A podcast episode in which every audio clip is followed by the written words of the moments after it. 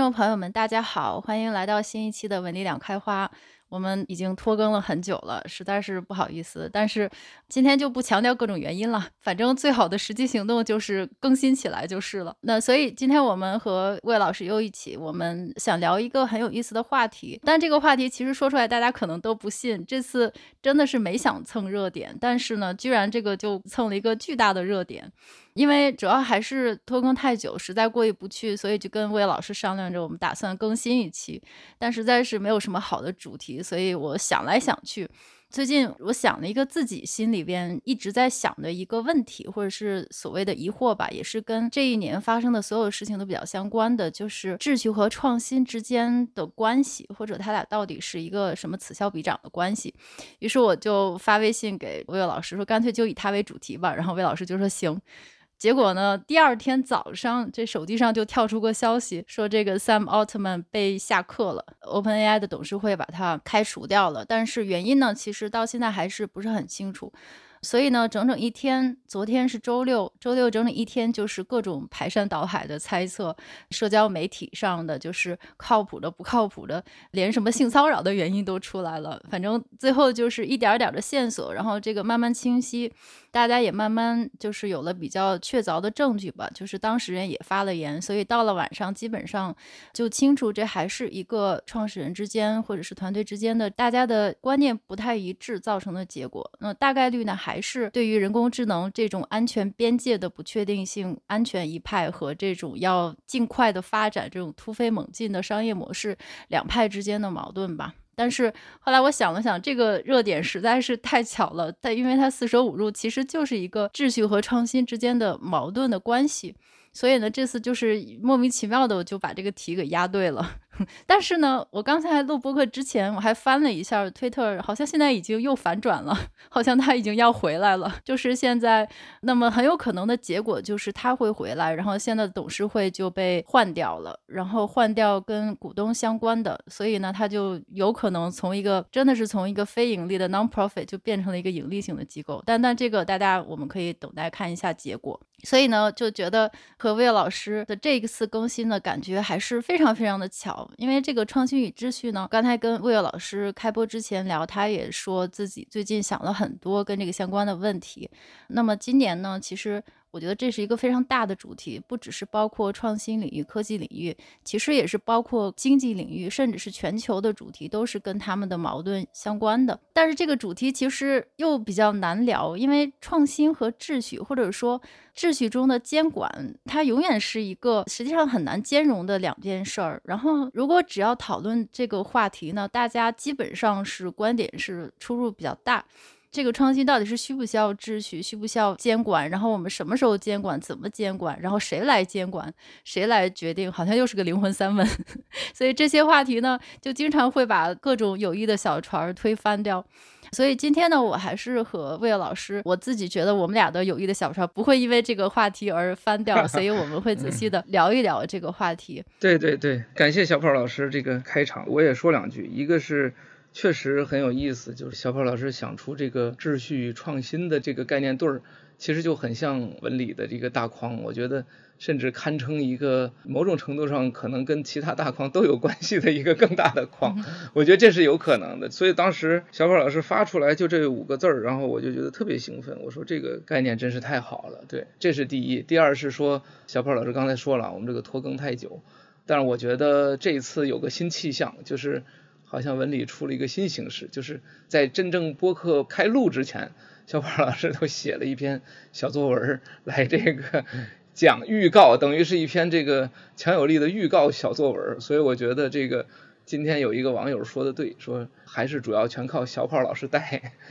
我觉得是特别有意思的。带节奏，好像是这个意思，所以觉得特别好玩。对对，然后我觉得就是刚才小宝老师说的最重要的一点就是。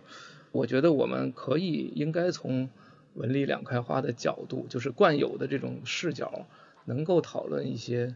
创新与秩序的一些很有意思的点。对对对，不仅不会让我跟小跑老师的友谊小船翻船，而且说不定还能弥合很多原来因为讨论这个问题而导致友谊小船翻船的这个人，是不是能够争取取得一些共识？对，好呀，好呀，那太高兴了。那我们今天就赶紧进入主题，就是我们会聊一下最近的感想。其实有好几件事儿吧，都是跟他相关，然后可能会讨论讨论他们俩的关系到底是什么，以及我们现在我们跟他们的关系是什么。那我先请魏老师谈谈感想吧。就是既然扣到了热点，还是对热点评论几句，或者是魏老师最近的一些思考，有什么地方跟他相关呢？先说 OpenAI 这个吧。其实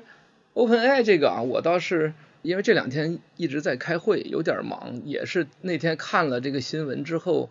吓一跳，然后就赶紧去翻各种八卦什么这那的。但是就像小宝老师说的，这个这种大事出来，肯定都是一堆的信息。天昏地暗的，然后到底哪个是准的，哪个是不准的，可能也得慢慢才水落石出。然后，尤其是今天一早又要反转，又要说这个回去。那么我的一个最大的感受就是说，大家一定都会认为说董事会和奥特曼它是两派，对吧？但是这两派到底是分别的价值主张是什么？或者说董事会为什么会开掉这个奥特曼呢？大家认为最多的肯定应该是关于这个，就是 AI 到底是应该拼命全力向前发展，还是考虑各种这个安全边界这个问题？我觉得这可能是两派的一种说法。另一种说法啊，也有说是关于商业利益的，就是说可能有一方认为说这个还是应该更多的顾及商业利益，然后另一方还是觉得应该更多的顾及这个一种技术中立的，或者说一种非盈利组织的这种模型。反正各种说法都听说过，我最主要是没有来得及时间去挖掘，说现在最新的进展是不是已经非常明确了，说是哪一派是怎么回事。我倒想最好是听小宝老师直接介绍一下，因为这块确实还没有研究太清楚。然后最有意思的是这个看到一个网友的一个段子，可好玩了，说这个说实际上大概率是现在的 OpenAI 这么发展下去。未来几十年可能就毁灭人类了，所以那个时候的一个人穿越回来，鼓动了董事会把奥特曼给开除了，来扭转 OpenAI 的发展方向。我觉得这个也体现一个就是大家各自认为就是谁站哪一派的一种倾向性嘛，对吧？就这个段子编出来，那肯定是认为董事会是站在这个更加发展安全边界的这个角度，而奥特曼是。要全力加速 AI 的本身的发展，AGI 的这个方向，所以我觉得可能性是最大。但是其实我真的是没有明确的看到这个结论，不知道小跑老师是不是就是现在看到最最主流的结论大概是啥？嗯，其实主要还是看他们的行动，就是目前呢，嗯、大家猜测的也比较多。但是刚才魏老师说的，我觉得很有意思，就是大家在思维惯性中可能都会觉得，发生这种事情都爱和之前苹果的发生相同的事情做对比嘛。那都会觉得是资本驱逐，是吧？就是资本跟权力之间发生了冲突，然后把 CEO 给干掉了。但实际上呢，其实这一次确实跟大家的直觉、思维惯性有一些不一样。其实它不是一个资本驱逐的问题，而恰恰是相反的，是因为就目前的信息来看，因为 OpenAI 它的这个董事会的架构跟别的公司是非常不一样的嘛。就是说，其他的公司的董事会基本上是和他的投资人呐，要为他的股东负责啊，所以说跟资本是站在一派的。而这个 OpenAI，因为它的创始的初衷就是非盈利机构，所以它的架设呢，就是赚钱的机构是被一个非盈利的董事会，且这些董事会中的所有成员都跟 OpenAI 所做的事情没有太大关系的人组成的。那么也就导致了这个董事会代表呢，恰恰不是资本这一派，恰恰是他们的初心。所以呢，就是现在是周日的下午三点，大概是已经过去了一天左右。现在最新的消息呢，我刚刚还看了一下，这个是彭博的一个记者，大概的意思就是说，很有可能是他会回来。但是这个前提呢，是董事会会解散，就是会换一个董事会。那换谁呢？就是新的董事会的成员会是谁呢？最大的一个可能性就是微软的 CEO 进来，因为他们是最大的股东嘛，最大的投资人。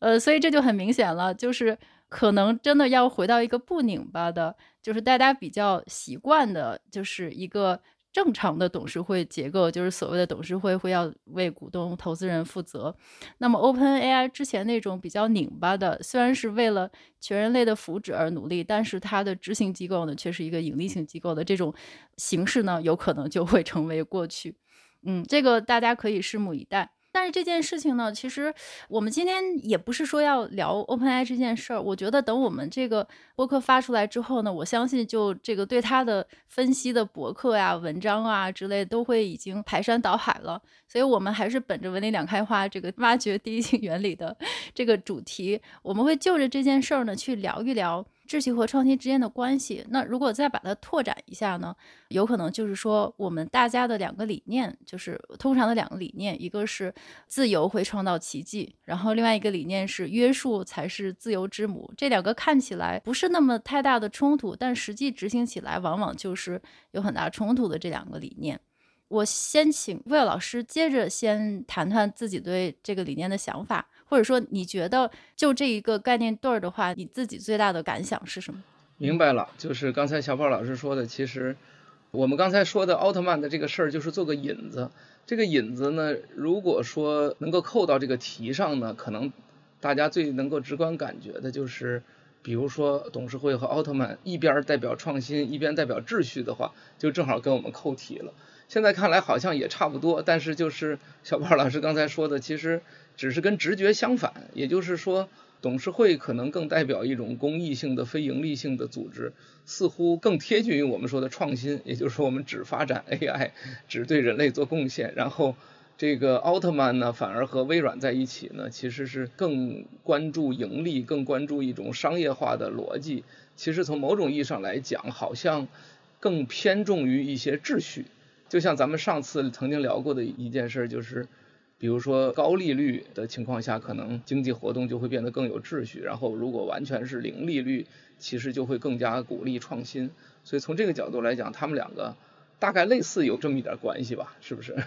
对对，这个可以从不同角度来想啊。就是如果按照威尔老师这个逻辑，也是说得通的。就是他们代表的是资本主义秩序嘛。就是你这个 OpenAI 的架构本来就是从这个公司架构的角度来看，你是创新，因为你用了一个非盈利的机构来治理盈利性机构。那么现在又回到了这个盈利性机构主导，它好像是回到一个资本主义的秩序。对 对，但是从另外一个角度，就是看他们做的这件事儿来看呢，就是之所以会有这个矛盾，那他还是董事会中这位创始人，就之前也是 Geoffrey Hinton 的学生嘛，就是他一直是觉得 AI 是需要。在一个充足的安全的前提下来突飞猛进的发展的，所以从这个角度来讲，似乎它是代表秩序。但是奥特曼呢，它就跟我们上一期聊的这个 就是有效利他主义有点相关，就是说他的理念反而是我要不断的创新，我要最大程度的创新，然后带来最大的结果，然后这个结果呢，我再用它来改造人类的福祉吧。就是从这个角度，好像它又是创新的代表。哦 嗯，对对对，嗯，有意思有意思，对对，我觉得正好这下真的回到说关于创新与秩序这个相关性的问题了。其实我觉得有好多的角度去考虑这个事儿。我先说一个最有意思的，我觉得有意思的角度，其实就是关于熵或者确定性的理论。我觉得这个大家可能都聊过这个事儿，就是说我们其实就是所谓熵这个理论。就是讲的是一个系统的一个混乱程度或者一个不确定性嘛，对吧？那你会看到说，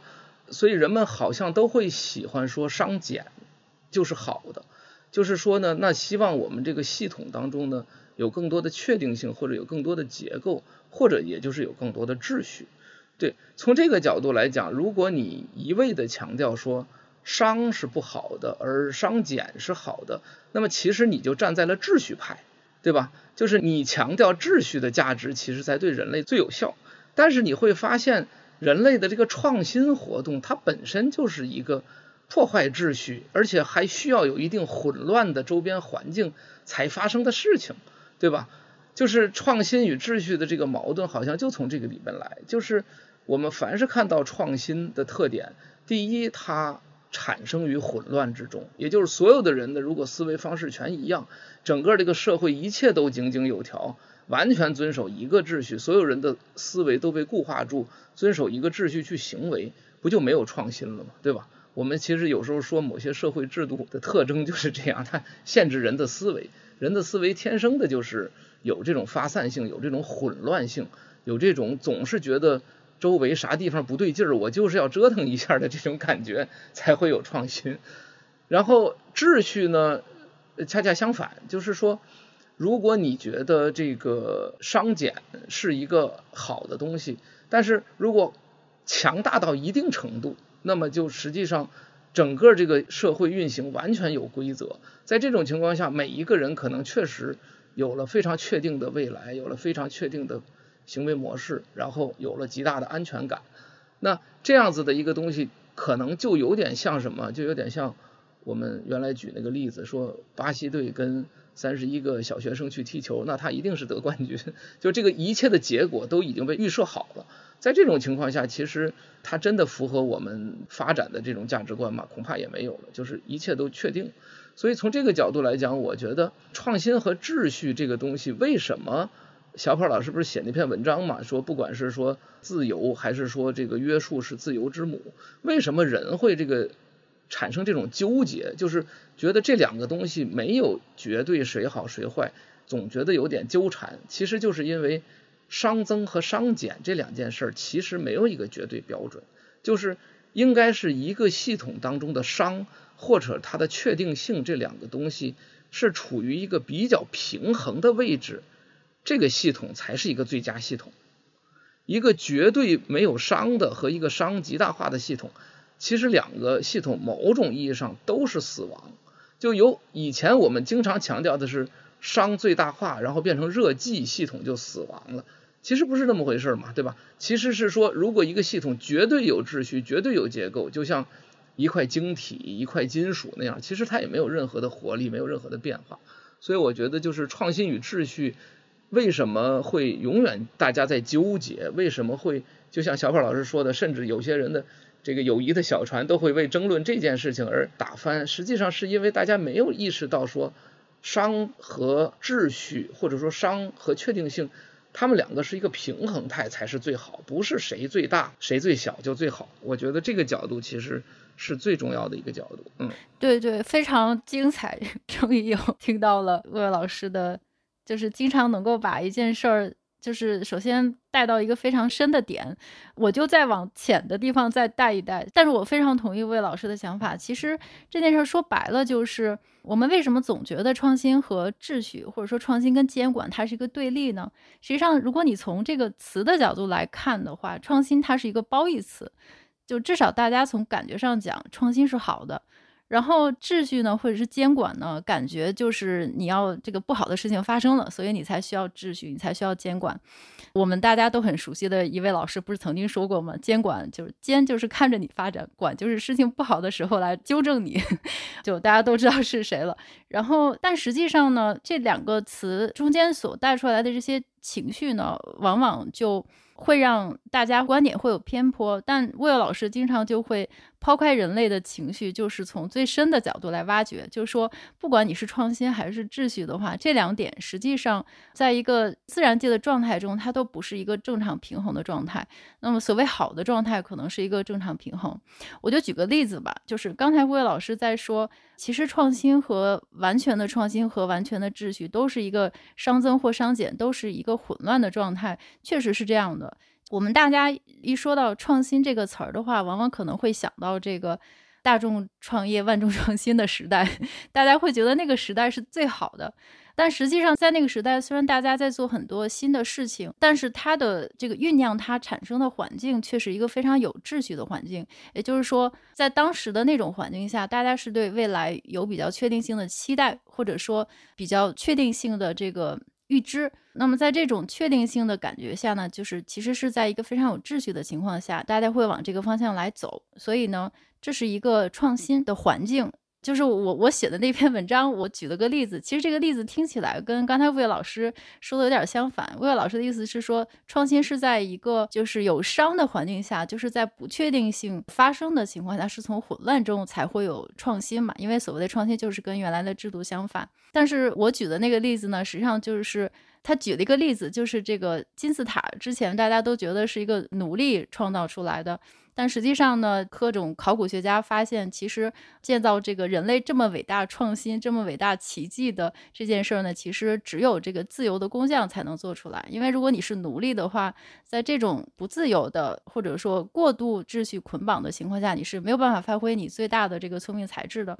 但是从这个意义上讲呢，实际上它也是从一个在有秩序的环境下才酝酿出来的创新。但它跟魏老师所说的创新呢，是在一个极端端态下出现的一个新的现象呢，可能是相反的。就我先说到这儿吧，不然又说得太长。呃，我觉得你刚才说这个例子很有意思，我倒觉得他们可能存在着一个所谓全局与局部的这个关系。因为你刚才所说的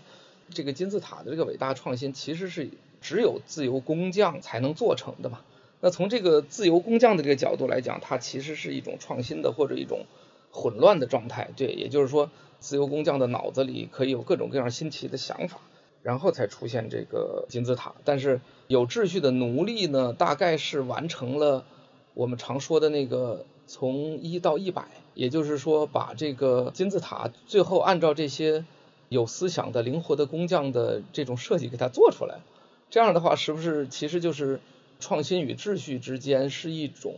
就在这件事情上，我觉得也是达到了一个平衡或者是一个。结合才产生了这么一个效果，可不可以这么说？也可以这么说，因为我刚才在想另外一件事，怎么说呢？就是魏老师解读的那种创新态，或者是就是那种创新的状态，其实都不一定是很好的状态。就是我举个例子吧，比如说，就真正的创新，它从定义上讲，它一定是跟现有的不一样。如果从这个角度来理解的话，那就是。那所谓现有，那一定是有秩序的。我们在已经存在的东西，那么它没有了秩序，或者是脱离了秩序，它一定是在一个很混乱的状态下。那么这个状态下呢，其实大家是不会太喜欢处在那种环境下，因为那是一个没有秩序的环境下。就是在比如说这个大革命。对吧？就是大革命是推翻旧秩序、建立新秩序的这么一个时期，但是你并不想生活在那个时代，因为那个时代是一个完全没有秩序的。那么，所以我的意思是说，这个创新它其实只是在秩序到来之前的一个斩短的一个空间中 产生的一件事儿，它才叫做创新。如果你创新成功，所谓创新的成功的意思就是说你的新的秩序建立了，那它又是在一个新的秩序下的一个非创新的东西。嗯，就加密世界其实也是一样的嘛。我觉得魏老师可能会举这个例子。对对，等一下可以聊一下这个话题。但我觉得你刚刚说的这个很对，其实就是有一个点，就是说。创新之后，它可以建立一种新的秩序，对吧？就是在在创新成功以后建立一种新的秩序。然后这种创新呢，它在旧秩序下呢，它代表着一种混乱。因为如果创新跟旧秩序是一体化的，那么就不会诞生新秩序了嘛，对吧？也就是没有创新了。所以从这个角度讲，我觉得其实就反映了所谓这种。创新跟秩序的一种，甚至可以说就是一种纠缠的状态，就是不能叫平衡，就可能用平衡甚至都过于弱了，对吧？对，就是它必然是产生一种纠缠，一种纠结，就是。创新既打破旧的秩序，然后它又建立新的秩序，对，就像量子纠缠那样，对。所以我举一个例子啊，你刚才说这个话题，就是引发我想到的关于创新与秩序的一个例子，非常有意思。就是因为人认知到一种创新，它往往会在一个需要一个混乱的小环境，我们可以这么说啊，就是需要一个混乱的小环境。然后它产生一些新的逻辑、新的东西，然后当这个新的逻辑、新的东西在一个原有的秩序的大环境同时得到应用的时候，它就会产生一个新的秩序。这其实就是人类社会发展的这种所谓创新跟秩序的迭代的一种模式嘛，对吧？就是这样一个关系。然后，但是这里面有个最大的问题就是，人怎么知道这种混乱是值得的？或者说，人怎么知道说？我需要纵容或者包容这种混乱，让它去产生新的东西，并且这种新的东西对社会而言是进步的，是好的，我才能够让它再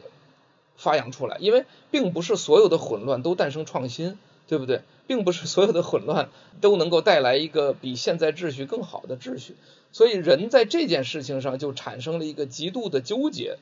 就是一方面又认为说我们需要有创新，我们不能扼杀创新，不能用。绝对的秩序和没有熵的这种确定性来消除创新，但是我们又担心这个东西可别混乱到直接把我们现有的秩序搞乱了，就像你说的那个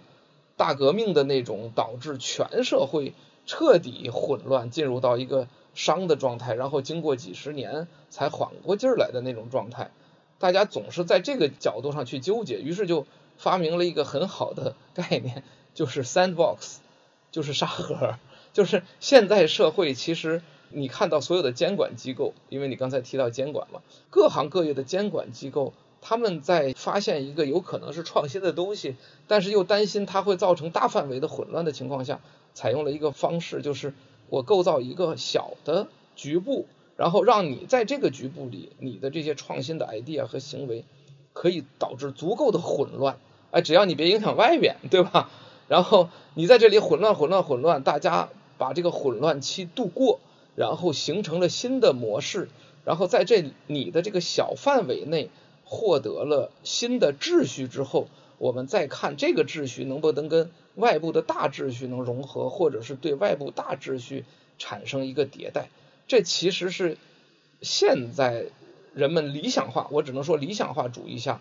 包容创新和鼓励创新的一种手段。然后在这个情况下，沙盒这个 sandbox 其实就取它的本意，就是 sandbox 是什么呢？其实就是小孩的一个游乐场嘛。就我给你放一个大概一个箱子的这么大一个空间，一个小孩钻进去，里边有沙子，可以这个沙子随便揉成各种各样的形状，你甚至可以使劲往外扔，反正你扔到 box 的墙上又弹回来了，就没有影响到外部的环境，没有用沙子把外边弄得一塌糊涂，满地沙子，非常脏的这种环境。所以其实 sandbox 就是给小孩儿一个这样的一个混乱的创新环境，让你在里边随便折腾。哎，我看你折腾出什么来？也许你这个小孩儿有很强的艺术天才，在这个 sandbox 里构造出了一堆的这个艺术作品。哎，那我们承认说，哎，这个小孩可能艺术细胞真不错，来，在将来他出来，把他培养成艺术家吧，就类似这个意思。所以其实我觉得，就是人现在对于创新的态度。发生了一个进步，就是说，其实就是用容忍局部的混乱的方式来鼓励创新，然后来能够争取让它未来可能对旧的秩序产生一个迭代。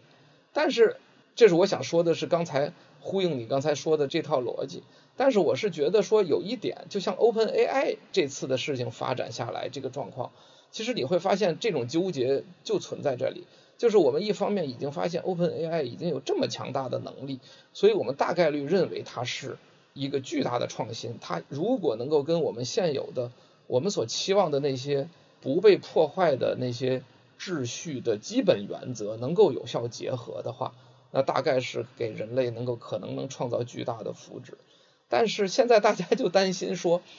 这个 OpenAI 这个东西它相当于出了一种新的人，就假设是一种新的人。它不是那个被我们就是有一段编码，然后给它一个输入就能够得到确定性输出的那么一个东西，而是一个可能，如果我们把它就这么放出来，它是不是一下子就整个把我们现在整个人类社会的这种认知的秩序、交流的秩序、语言的秩序全都打乱了？所以在这种情况下，大家其实是在纠结在这儿。比如说，我提一个问题，就是说，如果我们想给 OpenAI 构造一个 sandbox，让它在这个 sandbox 里去尽情的行为，然后我们能够观察到它的能力和我们这个社会秩序的边界，然后我们再决定让它怎么应用于全人类的话，那请问这个 sandbox 会是一个什么样边界的东西呢？就比如说我们放一个城市里边有三千万人。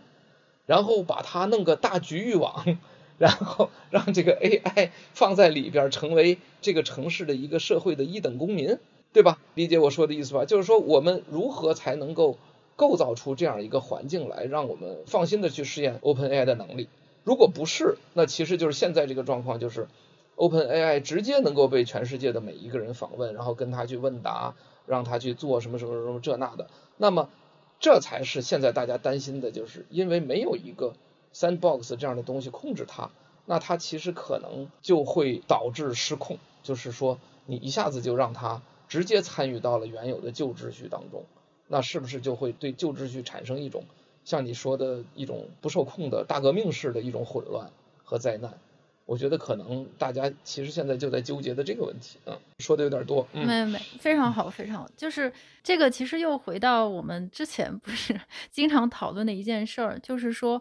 Sandbox 沙盒机制呢，确实是现在全世界公认的一个就是所谓的扶植创新的手段，但这个经常会带来一个问题，或者带来一种讨论，就是你用 Sandbox 里边实验的东西，它究竟是革新呢，还是不能用革新或革命这个词儿？就是说，你放进去的东西，它到底后面它会不会真的是真正的创新，还是它慢慢的就被同化成一种对原有知识的一种微改进，就是一个革新？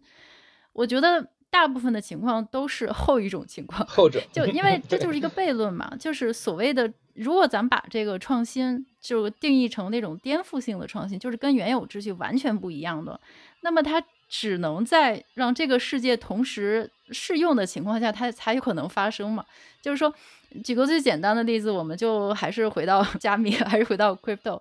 这个区块链领域最近。也发生了很多事情嘛，咱不管说是我们讲的国内的区块链，还是香港的 Web 三，还是怎么怎么样，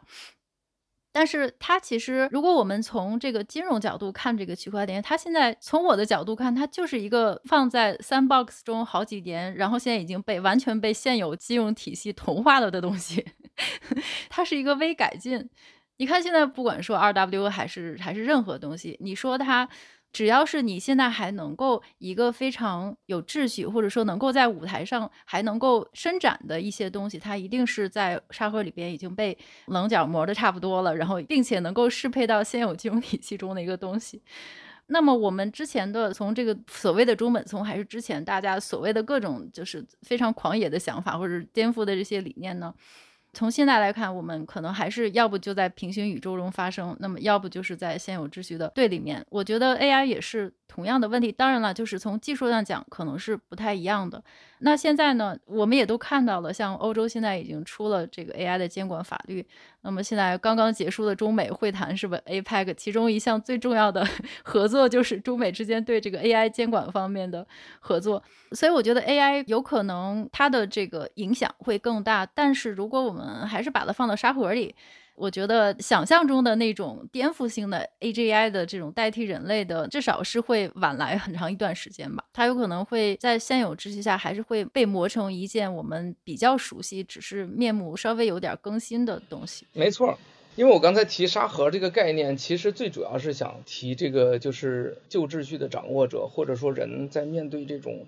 创新必然。产生于混乱，而且可能导致混乱的这种心态的这种纠结，人们总是看历史，就是说，哎，这个创新的这个过程，然后让这个社会进步了、迭代了，然后于是乎呢，就会期望下一次创新呢，也是对社会进行进步或者迭代。其实忘了一件事，就是当初那个那个创新发生的时候，其实基本上都是混乱，就是从混乱中来，而且会导致社会的混乱，然后最后混乱了一段时间。才最后又对于社会的进步产生了作用。我们都是事后来去看，只是忘了当初的混乱，然后总是想着当初是进步，于是乎就会得到一个错觉，就是说，哎，我们能不能有一个办法，只要这个进步，不要那个混乱？所以我们就把它套进那个沙盒里，这是最理想化的一个状态。但实际上，基本上确实就是所有的这个沙盒的这种努力，目前来看好像基本没有太多有成功的。因为逻辑上来讲，其实很简单。就算你在沙盒里印证了、清楚了它适合沙盒那个环境，那把它放出来之后，要么它就是就像你刚才说的，要么已经是没用了，就是已经对现有秩序不会产生触动了，所以那就是一个泯然众人，对吧？要么就是它在沙盒里当初所造成的那个混乱，其实在现有的社会还得造成一次，否则的话，它就没有达到那个。从混乱到有序到秩序的这个效果，所以我觉得所有的这种沙盒监管的模型，大概率最后不行。对，但是这件事情就回到 AI 就是这样，就是刚才我想提的那个问题，其实就是个反问：如果没有一个所谓的沙盒能够满足现在人对 AI 的这种监管的这种试验的话，那不就是等于你得承认 AI 一开始就必须放在全世界的这个范围内去直接用，才能够有它的效果。就因为你连个沙盒的 idea 都构造不出来，对吧？就像我刚才说，如果你想把 AI 放在沙盒里，你应该咋放，对吧？因为你比如说你把区块链放在沙盒里，那可以说，哎，我让三个银行互相之间搭个链，然后这就像个沙盒似的去让它运作。但是 AI 这种东西，如果你想象一个沙盒的话，在 AGI 这种环境下，恐怕你连想象都想象不出来。就像我刚才说的，难道说弄一个三千万人的城市，然后里边放一堆 AI，画个局域网吗？如果你网络跟世界外边是连通的话，大家仍然都跟 ChatGPT 聊天的话，那你看来这个沙盒也没构造成。所以其实这种想用限制性的方法去约束创新的这个东西，确实是不太行。但这样我觉得这个其实就是一种纠结或者一种纠缠。混乱跟秩序的这种迭代，就是从混乱到秩序，再到混乱，再到秩序的这种迭代，应该其实就是可能就是社会发展的这种 固有规律吧。对，只不过你担心的是说，AGI 这件事，大家可能担心的是一个叫什么突然的一个彻底混乱，就是全社会一下子混乱了，会不会担心这种情况的发生？我觉得其实这个回到咱们原来聊过很多 AI 的话题。就是就是从这种方式这个角度来讲，我自己反而可能是偏向于有效加速主义者的这种逻辑，就是反正你担心也没用，因为你也没找到别的好招，你对吧？也没有 sandbox，也没有什么的，就你担心也没用，就大家就放出来，反正走一步看一步，好像就是这个状况。对对对。我记得上次录的时候，我忘了我当时具体啥观点，只记得好像跟魏老师相反，但其实现在我 我也有点倾向于了，就是。呼应刚才魏老师说的，我我非常非常同意。其实他俩就是一个纠缠态。就我刚才想了想，你把它作为一个概念对儿，也不是一个对立的概念，它就是一个真的是一个纠缠的概念，就是你中有我，我中有你，然后那种，而且就是只要是一变身为对方，然后另外一方马上就会出现那种纠缠状态。所以它其实也就是这个世界的两种理念，就是不停的忽左忽右，就像跳舞一样，左脚右脚。然后它其实也是一个供需规律嘛。我记得我在那个文章里面写，它就是一个当秩序比较少的时候，创新蓬勃发展的时候，可能是在一个比较混乱的状态，它没有什么秩序。但是创新一旦是成了气候，然后用力过猛的话，那么又会在现有的秩序下冲破底线，然后变得一地鸡毛。然后这个时候秩序就会重新抬头开始硬刚，我这联想到我们当下的状况，那结果这秩序又供过于求，原来是供不应求，没有秩序，现在又秩序太多了，就是现在就是这样一种情况，然后创新就被干脆就被绑住了，然后大家就开始躺平，秩序和创新的这种纠缠，它如果从这个角度来看，也是各种不停的纠缠，但是它有一个先后的关系，就是此消彼长，但是我们现在明显。它就是一个秩序供大于求的时代，就不管它是不是真的需要这么多秩序，还是你已经走上了这条路，然后你后面只会越来越多秩序监管会越来越多，但它现在是这个趋势，于是我就觉得它是始终在纠缠，但一定会在某一个时刻，一方的力量大于另一方。嗯，对对对，我这里岔开一个话题啊，就不是说岔开跟这个完全无关，而是完全换另一个角度。这最近我想到一个有意思的事儿，就是你刚才说这个供应与需求，或者秩序的供应与创新的供应，或者混乱的供应，我发现一个很有意思的点，就回到我刚才说的那个熵增与熵减的那个角度来说，blockchain 这个东西，这种技术，你会发现它到底是谁的供应方呢？这件事我觉得很有意思，就是现在我们看来，我越来越看到说。Blockchain 其实这种技术是秩序的供应方，对不对？它提供了一种全新的构建秩序的手段，对吧？它的缘起，表面上我们说它是一种科技创新，但是你其实会发现说，它实际上是在一种完全原来无秩序的一种状况下，能够找出一套独特的秩序。因为中本聪最早发明比特币，他就是说，那我全球的电子支付，这人跟人互相都不认识，对不对？我给你，我说我给你钱，你咋知道你拿到了钱？然后怎么全世界都知道你拿到了钱？这件事情实际上是从全世界人毫无秩序的一种状况下，创造出了一种全新的秩序，能够让人与人之间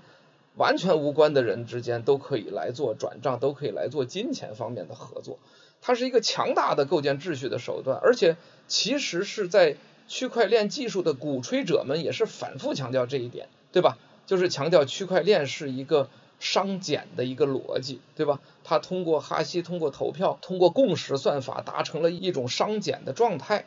甚至有人提出来嘛，就是说，其实是这个区块链跟生物体是一样，就是吸收能量然后创造结构。对吧？就跟我们人体跟生物体一样，吸取外部的能量，然后创造结构。所以比特币挖矿消耗大量的能源，大家也认为它是合理的。这是一种创造秩序的手段，它是秩序的供给方。所以曾经有过很长一段时间，大家在讨论说，区块链是不是 RegTech，Regulation Technology，就是这个监管科技。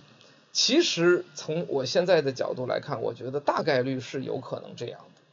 这件事情。有两个完全不同的角度去想。第一，如果你站在一个纯自由主义者、纯创新主义者、混乱主义者的角度，你当然是反对监管的，对吧？然后，所以呢，当我们一旦说区块链是 RegTech 的时候，那么那些区块链的支持者们反而都不同意了，对吧？就我们这明明是创新，我们是为我们带来了货币的自由，结果你现在说是一个监管状态，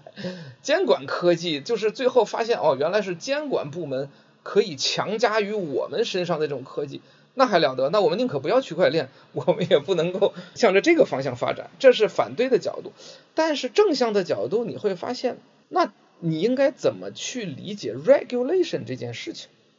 就 regulation 这件事情，就是 regulator 们对你的一种行为吗？不一定是这样。就比特币，它从这个世界当中发展出来，不就是一种技术上的秩序的建立吗？所以区块链实际上实现了什么？我们举个最简单的例子，就是 Compound。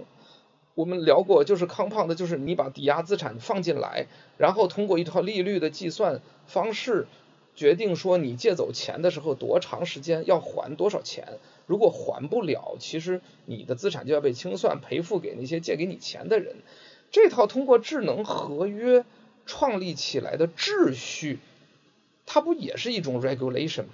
就是人进来这个环境要符合一种 regulation，符合一种行为的规范。那人类社会自己发展，比如说社会的道德，对不对？没有一个执法者来去惩罚你，你就不遵守道德吗？不会的，因为你周边的人因为你不遵守道德而鄙视你，所以道德其实也是一种人类自发的一种 regulation。所以说，我觉得大概率有一种可能性，就是区块链向前发展之后。它会变成通过不管是技术还是叫智能合约化的一种分散在全世界非常所有的地方的一种局部的内生的或者说共识的这种 regulation。那从这个角度来讲，你说它是 regtech，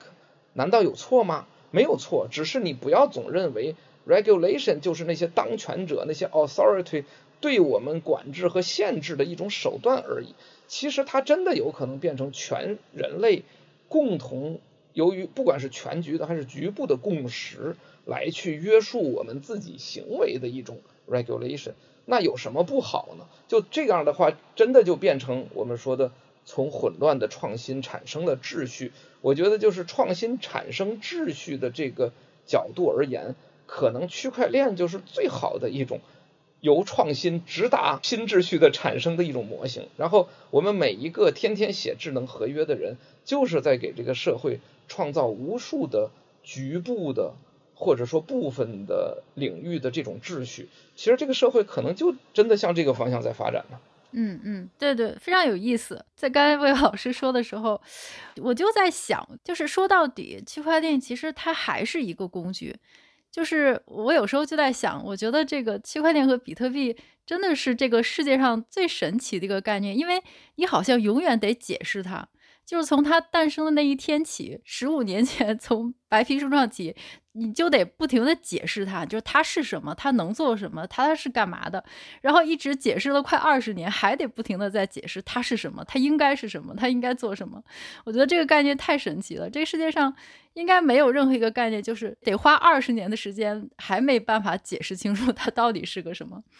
我觉得刚才魏老师讲过，我其实非常同意。我觉得我的角度就是，它其实还是一个工具，就是你真的是要看，就是它具体用在什么样的地方，什么人在用它，以及这些人的目的是什么。你很多事情看起来拧巴，就大概能想明白了。比如说刚才魏老师说的，它用在这个 RegTech 上，实际上如果是用在不管是加强现有秩序，还是把现有秩序改进的更好，它是在一个希望能够把秩序这件事儿做得更好的这种目的下，那它呢就比较能够发挥一定的作用。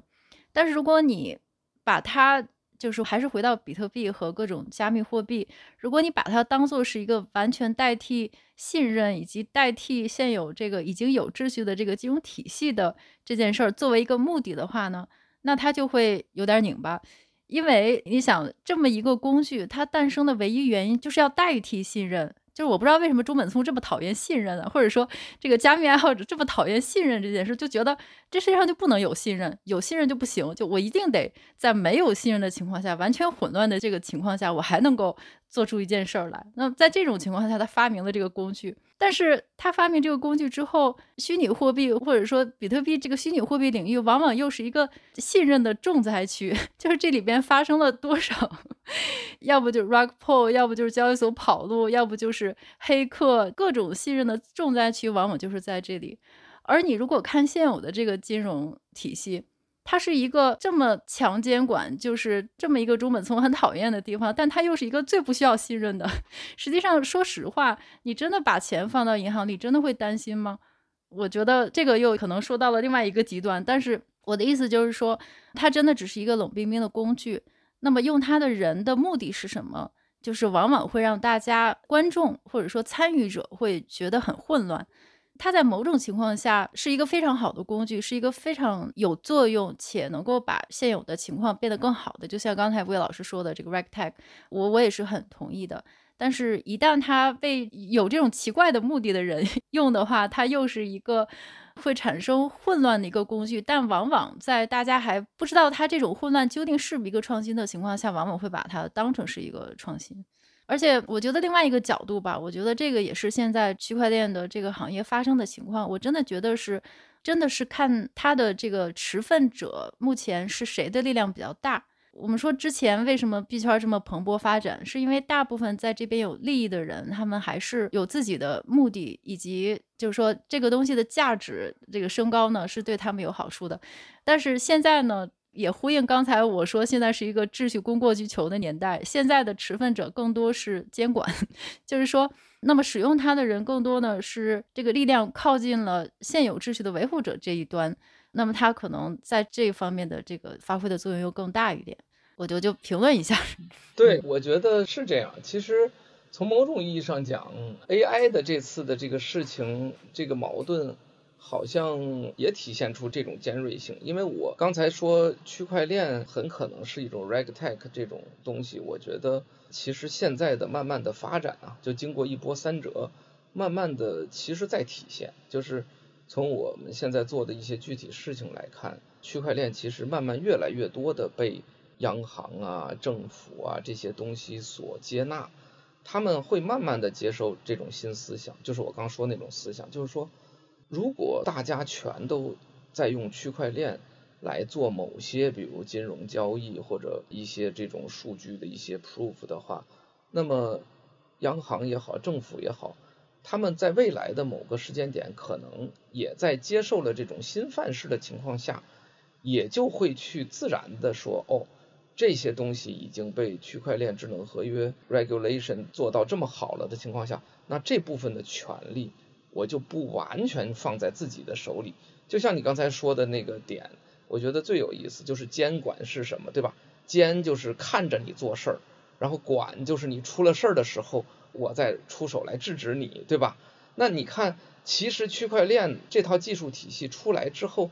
不是最大利于这件事情的发生吗？就是说，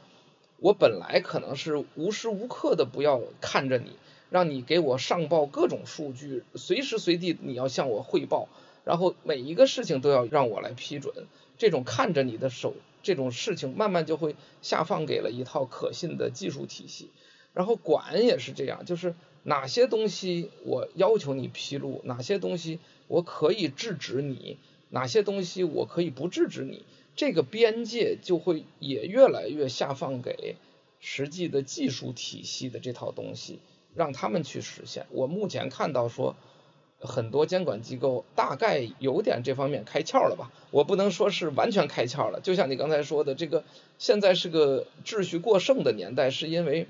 从过去没有足够的 RegTech 出现的情况下，最后发现就是所有的东西都需要监管者一家子来这个供应方来去决策。而实际上，在我猜测未来。真的有可能，他们慢慢慢慢的会往这个方向发展。至少我们现在其实已经看到一些 开明派的政府和央行在向这个方向发展了。恰好倒是你说的币圈前些年的这种乱象，是因为在那个时代掌握话语权的人，其实他们并不是真正的技术的创新者嘛，对吧？他们是反而是更擅长利用。所谓的信任，利用所谓的发财梦 来去忽悠大家，来去把钱拿到自己手里，对，走的完全是老一套，我就是这，走的完全是老一套，对对啊，跟区块链没有任何关系。嗯，所以我觉得这种此消彼长的这种形态正在发生，嗯，就是什么意思呢？就是说，监管机构、政府机构，他们也是慢慢慢慢的新时代的人在进到这个机构里嘛，对吧？嗯，就是。因为政府不要老一说监管机构，一说政府就是一堆老头儿或者一堆老太太，对吧？再过二十年的政府里边，那不就是今天的年轻人嘛，对不对？而相反，这种能够在这个原有的币圈的这种兴风作浪的一些个人，他们的其实是传统的这种所谓信任体系下忽悠钱的，对吧？卖道服什么这这那的这些人，他们慢慢会退出历史舞台，然后。你看这个此消彼长，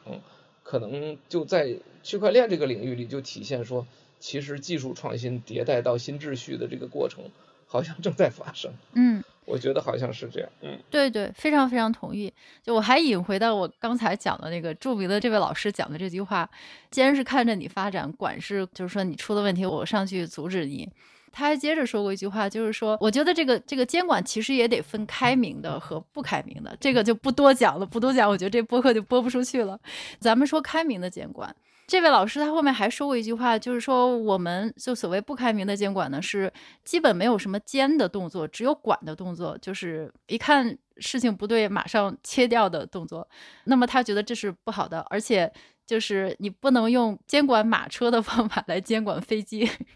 这是这老师说的啊。就是我只是觉得他这句话其实套用在刚才魏老师的这一段描述，其实也是非常符合的。因为其实我觉得监管最有效的情况下，还是你这个工具要有用。那有用的话呢，还真的得这个工具要升级。如果你真的是永远用一把螺丝刀去开所有的屏的话，那你一旦遇到这种升级版的屏呢，你肯定是开不了，或者是没有办法有作用。那监管也是一样的，就是如果你没有一个更新的工具来帮助你既监又管的话，那你永远是只能管，因为你最简单的方法当然就是一刀切掉了，对吧？如果你觉得有问题，你就不要看它了，你不要琢磨它，你不要研究它，或者是想想你怎么用更好的工具来监管它，你干脆把它杀掉就好了。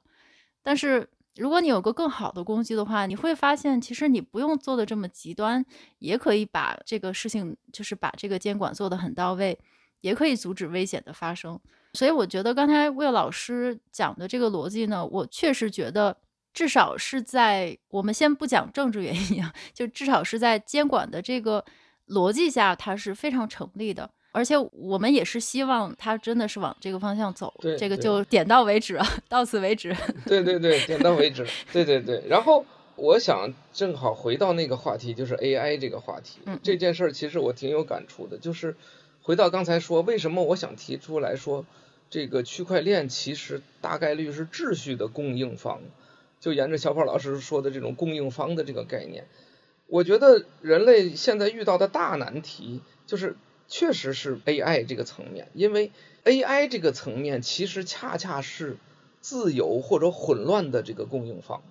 就这件事情其实是非常有意思的一件事情，就是从这个角度也可以说，回到我们说的那个范式哈，就是说前期的我们聊过，说 AI 代表生产力，区块链代表生产关系。我当时以前不还说吗？这生产力、生产关系它是一对儿马克思主义经济学的一个逻辑。说如果我们要换一个逻辑会怎么样呢？其实就用这个咱们这个最新的这个框的类似的逻辑，就是区块链是秩序的供应方，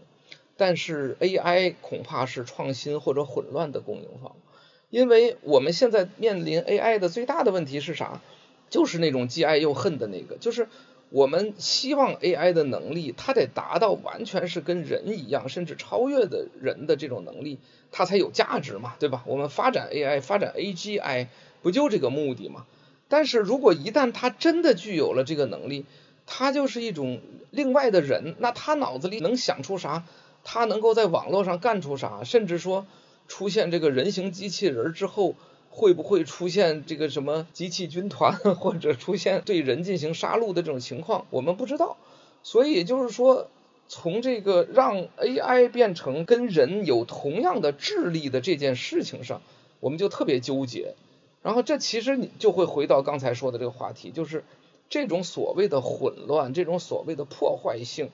恰恰归根结底就来自于人的这种自由的意志嘛，或者这种自由的这种想法，对吧？就这种所有的这种破坏性，其实是来自于人的这种自由想法。然后你当你让计算机构建的一套系统也能产生人的意识的话，那么产生人的自由想法，于是那它就一定会带来人所能够带来的混乱。就比如说，这要出了个希特勒怎么办？对吧？就类似于这个意思，所以我倒是觉得从这个角度来讲，区块链这件事情很有可能已经被认知的稍微有点清晰了。因为如果它本来就代表着秩序的话，我们就能够充分利用它的能力去让秩序变得更合理。其实就这么回事儿。但是 AI 能带来啥？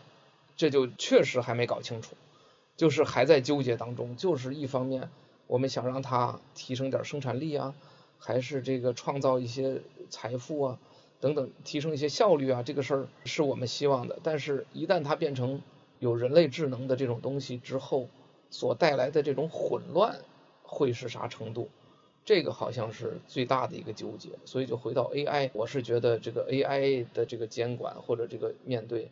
确实是一个大问题，好像都还完全在众说纷纭，比这个。区块链的这个其实要严重的多，嗯，对，这个非常同意。而且我们是肉身的人在操心这个数字世界将来的问题，就是 AI 将来的危险性大概率是发生在数字世界嘛。但是数字世界的东西，你这个肉身的人是没办法解决。你不像现在有个人犯了法出了问题，然后你直接把他抓起来关监狱就好了。但是如果说真的 AI 发展到 AGI 的情况，你人是没有办法的，没有任何办法的，除非你是用以子之矛攻子之盾嘛，你用一种另外一种数字或者是加密的方法去规管它，让他们在数字世界里面制衡，你就没人什么事儿了。人到现在还一天到晚内讧呢，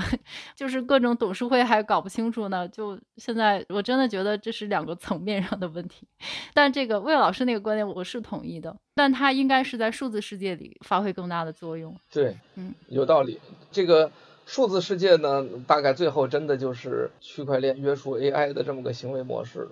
问题是人怎么办？人这个事儿就比较麻烦，就是我们因为总还是想。利用数字世界来给我们来带来福祉，那是将来会变成什么样的道路呢？真的是两个平行世界吗？干脆我们卡断它就算了，就是人还是这样很普通的生活在现实世界里，也别纠结了。然后数字世界呢，这个一日千里的进展，因为一旦有了这个 AGI 的话，其实数字世界最大的一个期待就是它可以实现自我迭代嘛，对吧？就像那个最早那个 AlphaGo 还是学习人的下棋的方式，但是到了 AlphaZero 的时候，是从零开始，没有任何预先的学习，从零开始让他们自己下棋，实现迭代。所以，如果是数字世界 AGI 完全实现自我迭代，那数字世界有多精彩，这个事儿可以是另外一个话题。但是这个人类到底是跟它，就是人类自身的创新和秩序，那跟这个区块链和 AI 到底是什么关系呢？呃，应该也还是会有点关系。我觉得这件事儿可能就是最纠结的一个点。嗯，好呀，那魏老师还有什么观点我没问到的吗？没有，没有了，没有了。我觉得就今天把预先想到的几个点都说到了。这我觉得这个创新与秩序的这对概念，应该是一个包容性蛮强的概念。我觉得甚至不排除未来是不是还可以有一些更多的后续的内容都可以放到这个里边来聊？嗯，一定会的。我觉得这个我都写了，就是它肯定是今年甚至在以后相当长一段时间里的主题。你会不停地看到各种的例子来扣题回应它，呼应它。嗯、对对对，其实我我想补充一点，就是这几天我在想这个主题的时候，其实也蛮发现，就像刚才说的这种熵增和熵减，可以分别对应着这个。创新与秩序的这个角度来讲，其实以前我们讨论过的很多话题，甚至包括那几个框，其实也都可以跟创新和秩序这个概念发生连接关系啊。以后都可以再多聊聊。嗯，好呀，好呀。那大家期待下一次 文理两开花，尽量保证不会拖更太久。嗯。也不会太口出狂言，我觉得经常会被打脸。好，那今天感谢魏老师，感谢大家，那我们下期再见。好，谢谢小波老师，谢谢大家。好，拜拜，嗯，拜拜。